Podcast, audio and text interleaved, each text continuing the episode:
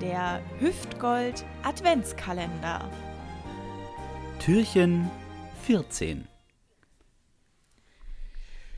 Anonym und romantisch. Ich war frisch volljährig und verliebt bis über beide Ohren. Ich hatte im Sommerurlaub in Dänemark ein Mädchen kennengelernt, die aus der Schweiz kam. Sie sagte mir, sie wohne in Luzern. Und das sah für mich auf dem Atlas sehr klein aus. Also im Vergleich zu Berlin, wo ich herkomme. Ich kratzte also mein gesamtes Geld zusammen und flog nach Zürich und fuhr mit dem Zug nach Luzern. Dort angekommen war mein Geld allerdings auch fast komplett aufgebraucht. Leider ist Luzern doch sehr groß und ich fand sie nicht. ich Überraschung. Ich rief noch am selben Abend meine Eltern an und berichtete von der dummen Idee. Für das Telefonat bezahlte ich 15 Franken.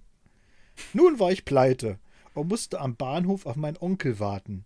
Der wohnte in Frankfurt und holte mich ab. Ohne Essen, ohne ein Getränk.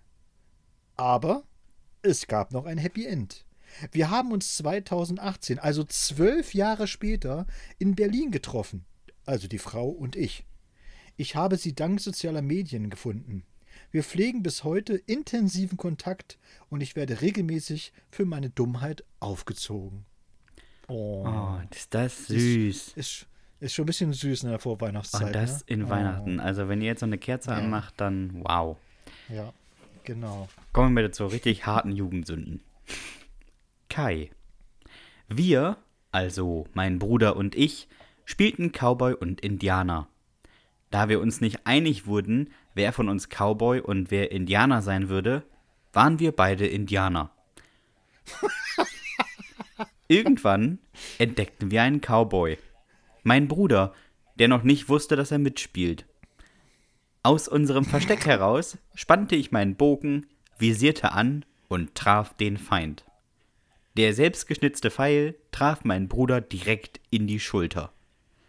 Den Pfeil Aua. entfernte ein Arzt, mein Bruder ziert bis heute eine Narbe und wir hatten zwei Monate Hausarrest. Das war damals die größte Strafe. Sehr schön. Das war der Hüftgold Adventskalender und wir hören uns morgen wieder.